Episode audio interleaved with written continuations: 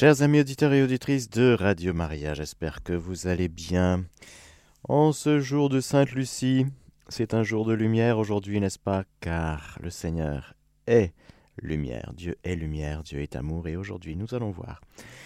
Et dans la prochaine catéchèse, je vous propose de faire un petit plongeon dans un livre ultra bizarre, incompréhensible, euh, qui s'appelle l'Apocalypse. Alors, pourquoi? Parce que nous sommes dans le temps de l'Avent. Et comment vivre ce temps de l'Avent? Nous avons vu les paroles de Jésus, entre autres, dans les évangiles. Nous avons vu Saint Paul, Saint Pierre.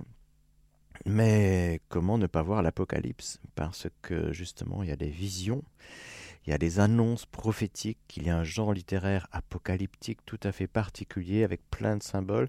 C'est ultra riche, ultra symbolique ultra compliqué, mais en même temps, il y a justement cette annonce, cette trame de fond qui, dit Voici que je viens bientôt. L'Apocalypse annonce la venue de Jésus dans la gloire. L'Apocalypse ne décrit pas, mais révèle, parce que Apocalypse, ça veut dire révélation, dévoilement. Il y a comme quelque chose qui s'ouvre du mystère de Dieu pour nous faire comprendre que nous sommes dans un combat immense, extrêmement violent, entre Dieu et les forces diaboliques. Et que ce combat, il est depuis le péché originel, mais il durera jusqu'à la fin la venue de Jésus dans la gloire, nous l'avons déjà vu, va consister à illuminer les cœurs, à manifester glorieusement cette présence de Jésus, mais aussi va consister en un jugement et va consister à jeter bas le diable et ses pouvoirs, son pouvoir. Et toute l'Apocalypse nous parle de ça, de ce combat dans lequel nous sommes embarqués. Mais un combat, attention, inégal. Parce que quand Dieu se bat pour nous contre le diable, il est vainqueur. L'Apocalypse sera donc la révélation, le dévoilement de la victoire de Dieu. C'est pourquoi nous pouvons dire, oui, en effet, que ce livre est le livre de l'espérance. Parce que si Dieu est victorieux, alors nous pouvons espérer. Si Dieu n'est pas tout-puissant, et peut-être qu'il serait que Père, que bonté, que miséricorde, mais pas tout-puissant, alors, eh bien, on aimerait bien le bon Dieu, mais s'il ne peut point, s'il ne peut pas nous sauver, s'il ne peut pas gagner, alors c'est difficile de faire confiance jusqu'au bout, non? Une bonté de Dieu qui ne serait pas toute puissante, ça craint quand même. Une toute puissance de Dieu qui ne serait pas que aussi et autant bonté, ça ferait un peu peur, non? On craindrait un Dieu tout-puissant, mais qui ne serait pas en même temps bonté. Or, la merveille, c'est que ce Dieu Tout-Puissant, je crois en un seul Dieu, le Père Tout-Puissant. Le Père Tout-Puissant. Voilà, c'est magnifique. Le Père, c'est la source, la bonté, l'amour et la toute-puissance, cette mise en œuvre de la bonté, cette manifestation de la bonté, de la miséricorde, lorsque le Père Tout-Puissant envoie son Fils bien-aimé pour nous sauver, pour que tout homme qui croit en lui ne se perde pas, mais ait par lui la vie éternelle. De sorte que cette bonté de Dieu, cette miséricorde manifestée dans le Christ, appelle, suscite la réponse de la créature. Perdue. Pourquoi perdue? Parce que cette créature chérie de Dieu, eh bien, a choisi, au lieu de choisir Dieu, sa volonté, au lieu d'obéir à Dieu, eh bien, a choisi d'obéir à sa propre volonté qui s'est faite séduire par le serpent venimeux qui est venu mordre nos premiers parents Eh bien, en travestissant la parole de Dieu. Bref, voilà donc l'Apocalypse qui arrive. C'est le temps. Attention, ça va, c'est puissant l'Apocalypse. Alors, je vais vous lire une petite introduction que je trouve dans la Bible d'Hostie, que j'aime personnellement beaucoup. Oui, elle est merveilleuse, cette Bible d'Hostie. Pourquoi? Parce qu'elle est très très bien traduite, et puis il y a une unité de traduction, c'est fantastique. Avec un langage de temps en temps un peu ancien, mais c'est pas grave. Je vous lis l'introduction à l'Apocalypse. C'est magnifique, vous allez voir. Ce livre, le dernier du Nouveau Testament, est un message prophétique de Jésus adressé par l'intermédiaire de son esclave Jean aux sept églises d'Asie mineure. Mais cette prophétie ne ressemble guère aux oracles des grands prophètes de l'Ancien Testament.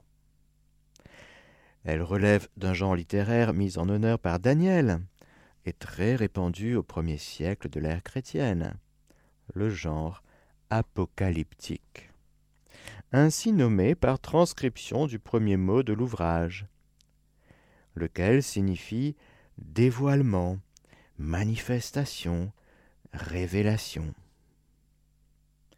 On y retrouve ses buts, procédés et méthodes. Jean se propose en effet de dévoiler les secrets de l'avenir, qui sont pour lui ceux de la fin des temps. En plein accord avec une des lois du genre apocalyptique, il la déclare prochaine, cette fin des temps et l'appel de son ardent désir. Maranatha, viens Seigneur Jésus. L'Esprit et l'épouse disent Viens. Si ça, c'est pas un ardent désir. Cette manifestation lui a été faite par des visions qui, dans l'extase, lui ont été données au ciel, aux portes du ciel ou sur la terre. Bon nombre de ces images sont traditionnelles, empruntées à l'Ancien Testament, aux apocalypses juives, aux mythologies et légendes d'Asie mineure. Par exemple, le rôle joué par les anges, le livre scellé, le livre à avaler, les trompettes, les coupes, les éclairs et les tonnerres, le grand combat de la fin des temps, Gog et Magog, le festin eschatologique, etc. De même pour certains scénarios et les de 13, chapitre 13, verset 18. D'ailleurs, les images de l'Apocalypse sont moins descriptives que symboliques. Ça, c'est très important, frères et sœurs. Il ne faudra pas trouver dans, en effet, dans l'Apocalypse, une description des événements chronologiquement. Voilà, là on est à tel moment, là on est à tel moment, là tu vois, là c'est 1910, là c'est 1914, ça c'est la Première Guerre mondiale, ça c'est la Deuxième. Ça... Non, c'est pas ça. Si on est dans la chronologie et dans le descriptif, on se trompe d'interprétation, de grille d'interprétation. Ce n'est pas ça. C'est éminemment symbolique. Les images de l'Apocalypse sont moins descriptives que symboliques. Elles expriment une idée sans aucun souci de l'harmonie et de la plastique. Ah, c'est rocambolesque. Ainsi, premier chapitre, verset 16, par exemple, l'épée acérée qui sort de la bouche de Jésus signifie sa toute-puissance de juge. L'agneau a sept cornes et sept yeux c'est-à-dire qu'il est tout-puissant et omniscient. Notre 21e chapitre, verset 16, la longueur, la largeur et la hauteur de la Jérusalem nouvelle sont égales parce que le cube est une réalité parfaite, etc. Les chiffres et les couleurs ont de même une valeur symbolique. Le chiffre 7 exprime la perfection, et c'est vrai qu'il y a beaucoup de 7 dans l'Apocalypse. Le monde terrestre, c'est le chiffre 4. 12, c'est Israël. 1000, la multitude ou une longue période. 144 000, la plénitude. Ah oui, c'est pas un chiffre numérique. Hein. Désolé pour ceux qui croient qu'il faut être dans les 144 000 pour être sauvé. C'est juste une interprétation complètement erronée du livre de l'Apocalypse. Parce que si vous arrivez le 144 000 et unième, ah ben vous êtes à côté. pas de chance. Ah ben non, c'est pas ça. Trois jours et demi, c'est un temps très court. 42 mois, 1260 jours, c'est une assez longue durée. 666, peut-être une imperfection radicale et une méchanceté foncière, parce que le chiffre 6, c'est le chiffre de l'imperfection, trois fois répété. 6, 6, 6. Voilà pour les chiffres. Éminemment symboliques. Mais attention, quand on dit symbolique, c'est pas du tout irréel, ça correspond à une réalité, une réalité révélée, manifestée, dévoilée. Le blanc, passons maintenant aux couleurs, le blanc suggère joie et victoire. Le rouge, c'est le sang versé. La palme signifie la victoire, la couronne, le triomphe. De tout cela, on doit se souvenir dans l'interprétation du texte. En dépit d'une dépendance certaine à l'égard de ses devanciers, l'auteur de l'Apocalypse garde une originalité puissante dans la manière dont il assimile et transfigure ses éléments d'emprunt. Son livre abonde en scènes éclatantes de vie, de couleurs et de mouvements, et de les lire pour la centième fois n'enlève rien à leur prestige. De plus, à une imagination fantastique, le voyant joint un goût de l'ordre et un sens du développement dramatique qui, du simple point de vue littéraire, place son apocalypse au-dessus de toutes les autres. C'est le chiffre 7 qui règne en maître. Sept sauts, sept trompettes, sept coupes, créant de solides ensembles et empêchant l'esprit de se perdre en cette étourdissante fantasmagorie. En même temps, les préparatifs de la décision finale croissent en précision et en violence, cependant que les ouragans d'éclairs et de tonnerres ponctuent les étapes de la progression. Composition puissante qui contraste avec l'infirmité de la langue et du style, et qui désigne pour auteur un esprit à la fois génial et peu familiarisé avec le grec littéraire. Comme toutes les apocalypses, celle de Jean est née en des temps de malheur. Avec Néron, Domitien surtout, l'Empire romain s'est fait persécuteur. L'établissement officiel du culte impérial a entraîné la poursuite des chrétiens, qui ne pouvaient consentir à donner le titre de Seigneur à un autre qu'à Jésus. L'Apocalypse respire la persécution. L'affection, la grande, a commencé. Le sang a coulé. Les jours qui viennent s'annoncent plus menaçants encore. L'inquiétude et l'impatience se glissent dans les âmes. C'est pour les encourager que Jean leur délivre le message prophétique qu'il a reçu de Jésus et qui est un appel à la confiance et à la fidélité.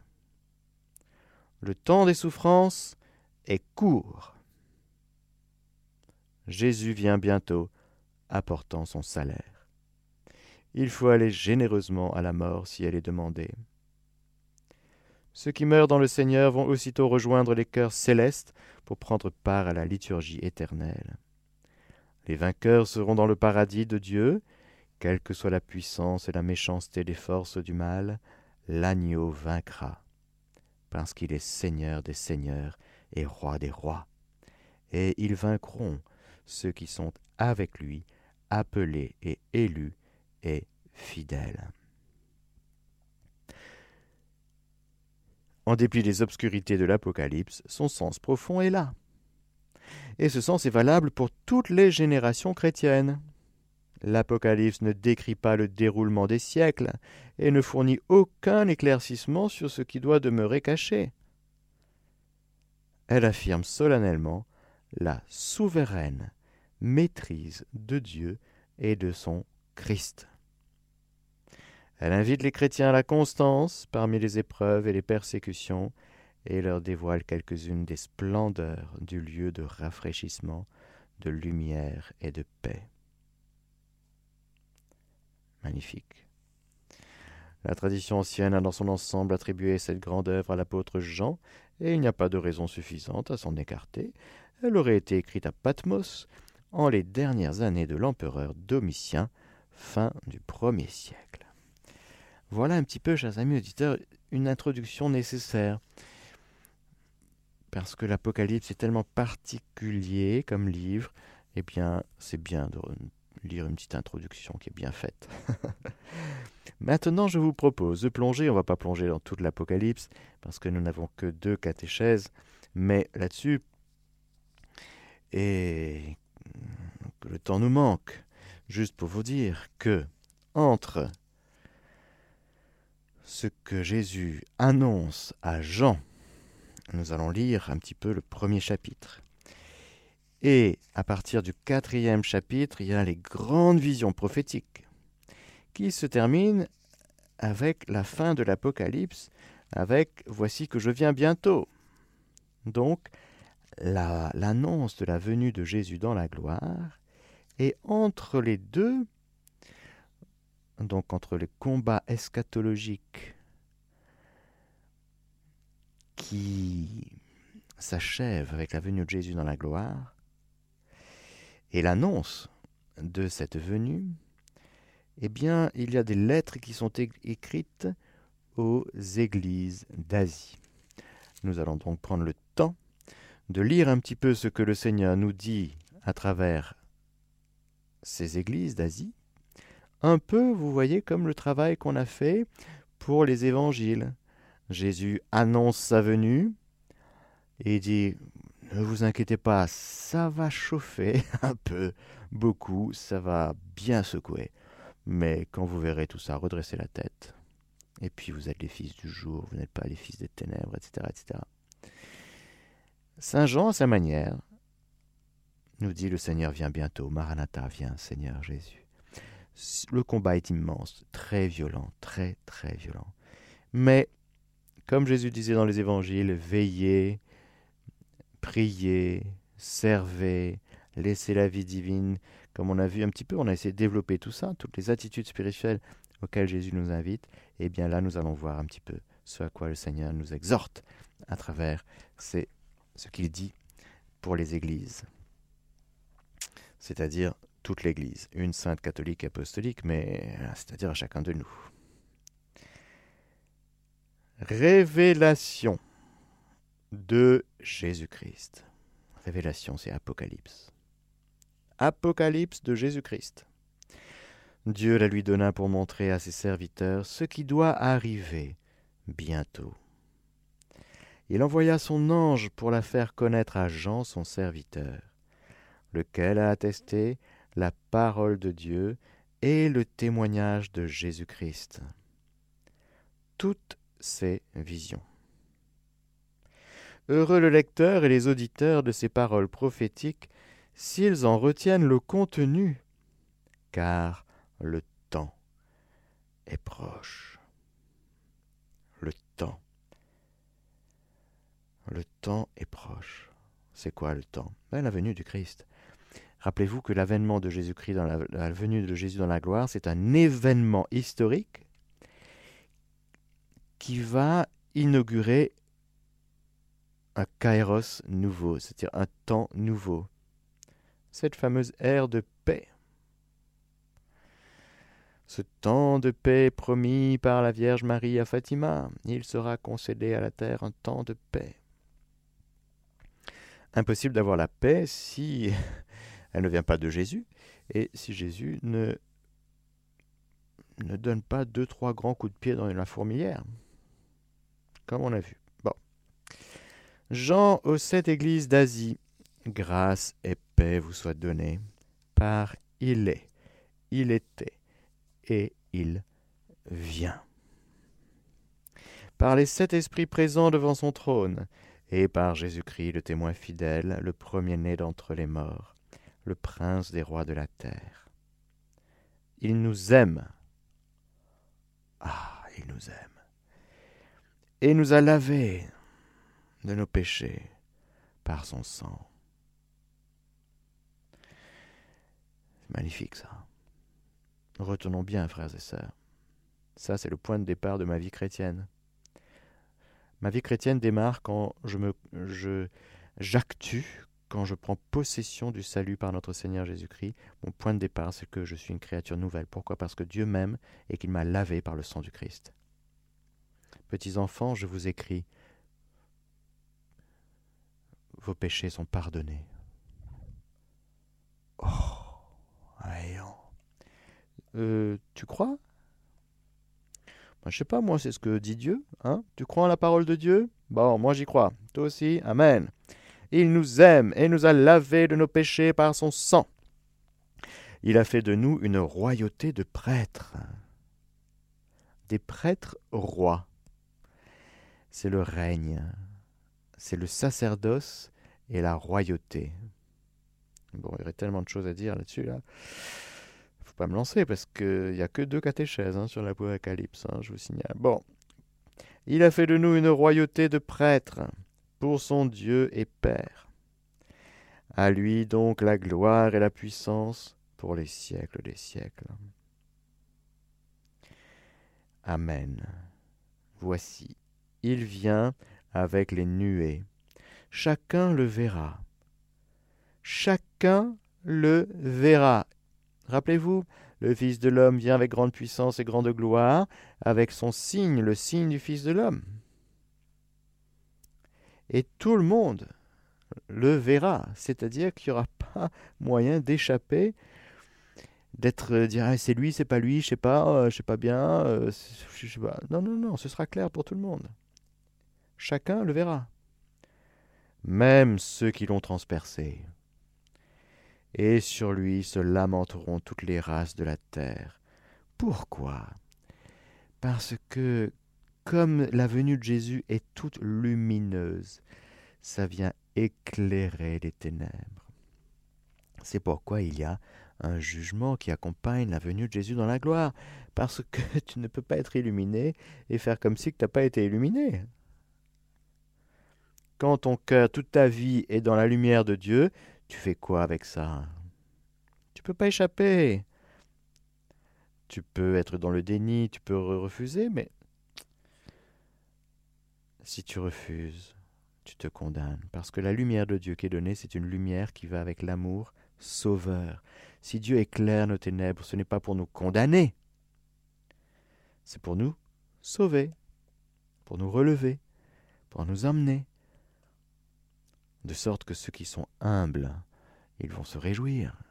Ils vont dire, oh là là, pardon Seigneur, pardon, pardon, pardon, pardon. Et puis ceux qui sont orgueilleux, ça va être plus compliqué. Et comme quand le Seigneur vient, c'est les ténèbres, les races de la terre, c'est-à-dire que, eh bien, il y a tous ceux qui auront donné du pouvoir au diable dans leur vie. Il y aura des pleurs et des grincements dedans. Lamentation.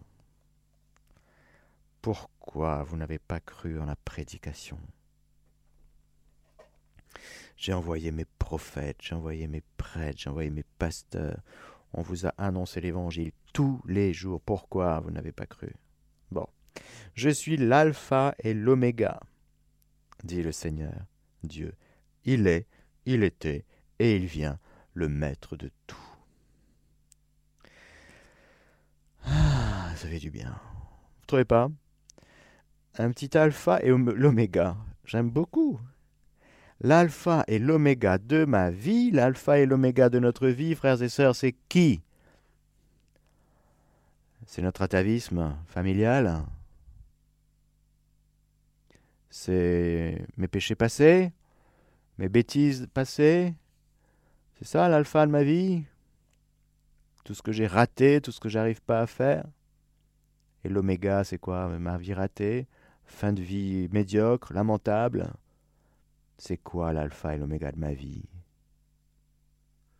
C'est qui l'alpha et l'oméga de ma vie? Alors Jésus dit, c'est moi. je suis l'alpha et l'oméga de ta vie. C'est-à-dire, par lui, tout a été fait. Sans lui, rien ne fut. C'est-à-dire que sans le Christ, on n'existe pas.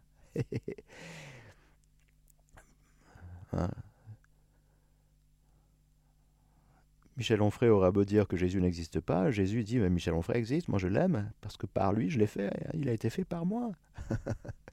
et voilà. Et oui. L'alpha et l'oméga. C'est si bon d'être certi dans un amour qui vient de très très loin au principe anarché. Au principe, au commencement était le Verbe. Et puis l'oméga, ma vie, c'est lui. En vue de quoi tu vis? Si c'est si tu viens de lui, si tu vas vers lui, si c'est lui ton alpha et ton oméga, eh ben c'est bien, c'est bon. Continue comme ça. Il est, il était et il vient. Le maître de tout. C'est qui le maître de tout? C'est qui Quoi Les puissances Le gouvernement mondial Le gouvernement euh, national C'est qui C'est qui Les États-Unis La Russie C'est qui C'est qui C'est qui? Le maître de tout. Dieu. Il est, il était, et il vient. Moi, Jean, votre frère et votre compagnon dans l'épreuve, la royauté et la constance, en Jésus. Je me trouvais dans l'île de Patmos. Ah, déjà, ça c'est magnifique. Saint Jean, il est notre frère, notre compagnon dans quoi? Dans l'épreuve. Dans la royauté et la constance. Jean est prêtre, rappelez-vous. Il est prêtre depuis le jeudi saint. Et il dit euh, Il nous a fait de nous une royauté de prêtres. Le sacerdoce. Le sacerdoce est, fait pour aider le Seigneur à régner dans les cœurs. Voilà. Compagnon dans l'épreuve, la royauté et la constance en Jésus. Je me trouvais dans l'île de Patmos à cause de la parole de Dieu et du témoignage de Jésus. Ah bon, c'était pas pour les vacances, parce qu'apparemment c'est assez joli par là-bas. Un peu de touristes, Saint-Jean Ben non, il n'a pas le temps, si vous voulez. Faire du tourisme. Euh, Saint-Jean, vous allez faire quoi Du tourisme? Vous allez sur la plage Bronzer? Ben non. Ben non, pourquoi? Parce que la parole de Dieu et le témoignage de Jésus a tout pris dans sa vie. Donc pas le temps, si vous voulez, d'aller faire bronzette sur un transat, euh, sur une île, quoi. Bah non, désolé. C'est fini ça quand la parole de Dieu, comme Jérémie, ah mais oui, mais moi j'ai, entendu tes paroles, elles, elles, me dévoraient comme un feu. La, la parole de Dieu, c'est saisi d'un prophète, c'est saisi de quelqu'un. Qu'est-ce que vous voulez qu'il aille faire bronzette sur une île? Ou qu'il aille à Patmos pour autre chose que pour la parole de Dieu et le témoignage de Jésus. C'est-à-dire Jésus témoin à travers Jean je vous enverrai l'Esprit Saint, et celui-ci me rendra témoignage. Ne vous inquiétez pas de ce que vous aurez à dire. L'Esprit de votre Père parlera en vous, c'est lui qui rendra témoignage. C'est-à-dire que Jean, habité par le Saint-Esprit, eh bien, il devient témoin de Jésus. C'est-à-dire, comme Jésus dira à Pilate, je suis venu pour rendre témoignage à la vérité de l'amour du Père, ce Jésus témoin de la vérité continue son œuvre de témoin fidèle et véridique à travers son apôtre Jean. C'est magnifique. Nous n'avons pas à essayer de sauver notre peau. Ah, tout le temps, le diable et l'esprit du monde disent Mais sauve ta peau quand même Manifeste un peu. Dis que t'es pas content. Le disciple de Jésus, celui qui est en lui, dit Moi, je suis pas là pour sauver ma peau. J'ai la conscience pure, comme dit saint Paul. Bon, bah, s'il y a un truc à rectifier, on rectifie, mais franchement, devant Dieu, ça va. C'est lui qui me rend, c'est lui qui, qui juge, c'est lui mon témoin, c'est lui. Donc, euh, je ne suis pas là pour sauver ma peau. Pourquoi? Parce que quand on cherche à sauver sa peau, on est encore en régime de culpabilité. Je n'ai pas assez encore accueilli le salut en Jésus, du coup j'essaye de sauver ma peau. Bon. Mais si je suis en Jésus et que je crois en sa miséricorde, il nous aime, il nous a lavés de nos péchés par son sang. Donc je témoigne de quoi? Ben, Je témoigne de la vie de Jésus, je témoigne du sang du Christ, je témoigne de, l'amour infini du Père. Qu'est-ce que vous voulez? C'est lui qui témoigne pour moi, oui, oui. Ce type-là, il est à moi. Jean, il est à moi. Donc ce que tu frappes, pourquoi, Saul de Tarse, pourquoi me persécutes-tu? Alors moi je persécute les chrétiens. Me persécutes-tu? Parce que les chrétiens, ils sont à moi. Oh, magnifique. Je tombai en extase le jour du Seigneur, et j'entendis derrière moi une voix clamer comme une trompette. Ce que tu vois, écris-le dans un livre, pour l'envoyer aux sept églises. À Éphèse, Smyrne, Pergame, Thyatire, Sardes, Philadelphie et Laodicée. Je me retournai pour regarder la voix. c'est magnifique. La voix, c'est l'origine. Le souffle, quiconque est né de l'esprit, tu entends sa voix, mais tu ne sais d'où il vient ni où il va. C'est-à-dire que quand on entend un son, c'est la question, c'est d'où ça vient? C'est qui me parle? Alors, on veut regarder, parce que quand on regarde, on voit, et on n'est pas euh, derrière. Donc la voix vient de derrière. Alors je me retournai pour regarder la voix qui me parlait, et m'étant retourné, je vis sept candélabres d'or, et au milieu des candélabres, comme un fils d'homme, revêtu d'une longue robe serrée à la taille par une ceinture en or. Sa tête, avec ses cheveux blancs, est comme la laine blanche, comme de la neige. Ses yeux, comme une flamme ardente. Ses pieds, pareil à de l'airain précieux, que l'on aurait purifié au creuset. Sa voix comme la voix des grandes eaux. Dans sa main droite, il a sept étoiles, et de sa bouche sort une épée acérée à double tranchant, et son visage, c'est comme le soleil qui brille dans tout son éclat. Ah, c'est extraordinaire. Alors là, il y a tout là. Fils d'homme Fils d'homme, c'est qui fils d'homme? Rappelez-vous, Daniel. Je vis comme un fils d'homme venant sur les nuées, et Jésus parlera lui-même de lui-même en reprenant cette figure du Fils de l'homme, qui, je le rappelle, manifeste davantage sa divinité que son humanité. Il y a la voix, et ensuite il voit comme un fils d'homme, la robe serrée à la taille avec une ceinture en or. C'est vraiment un habit sacerdotal, ça vous fait penser à quoi? À la tunique, à la tunique de Jésus, l'unique tunique qui a été enlevée pour être partagée au sort. Ne la déchirons pas, mais tirons au sort pour savoir qui l'aura. C'est. Ah, il y aura plein de choses à dire là, mais vous voyez cette robe longue, serrée à la taille par une ceinture en or. C'est vraiment le sacerdoce du Christ dans son éclat de résurrection, mais qui. Euh, c'est la tunique du, du Christ prêtre qui a été mise à nu à la croix. Mais encore une fois, rappelez-vous, l'Apocalypse est toujours la lumière de la victoire.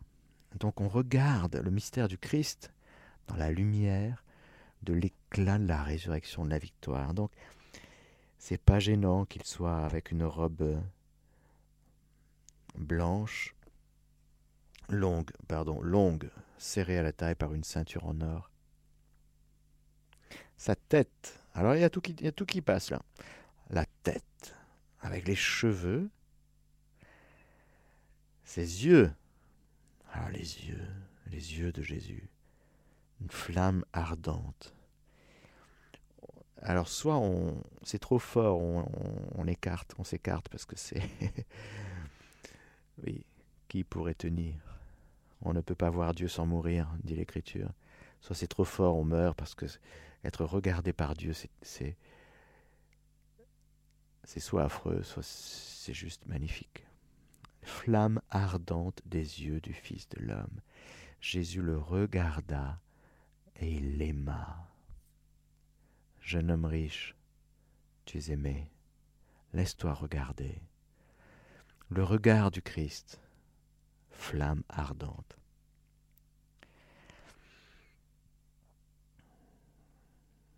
Ses pieds, pareils à de l'airain précieux, qu'on aurait purifié au creuset. Les pieds du Fils de l'homme, qu'ils sont beaux les pieds du messager qui annonce la bonne nouvelle.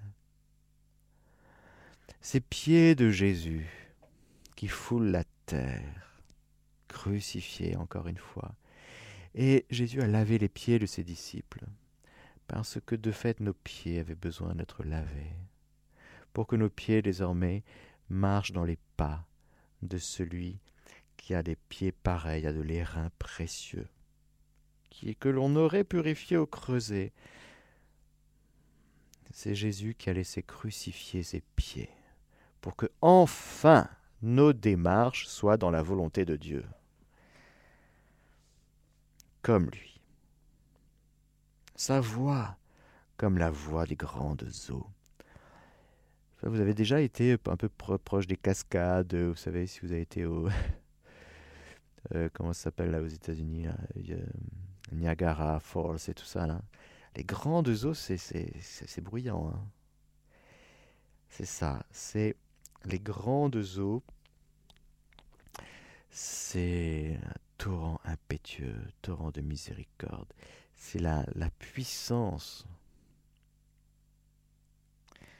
sa voix puissante qui fracasse les cèdres. La voix du Fils de l'homme qui ressuscite les morts. Oui, il faut que cette voix soit puissante pour réveiller les morts, parce qu'ils se sont endormis à Gethsemane, et que beaucoup dorment. Elles s'assoupirent toutes, rappelez-vous les dix vierges les sottes comme les sensés. Ah, ben c'est la voix de l'époux qui vient à minuit. Il y a un cri se fait entendre. C'est fort, c'est puissant, c'est audible. Dans sa main droite, il a sept étoiles. La main droite, le bras de Dieu. La main droite, c'est la puissance aussi. De sa bouche sort une épée acérée à double tranchant. Ça fait penser à justement à la parole de Dieu qui est un glaive à deux tranchants, avec son goût doux et amer. Et son visage, c'est comme le soleil qui brille dans tout son éclat. Qui regarde vers lui resplendira sans ombre ni trouble visage. Le visage de Jésus le visage de Jésus qui s'est laissé encore une fois défigurer. Voici l'homme. Le visage, ça dit tellement le visage.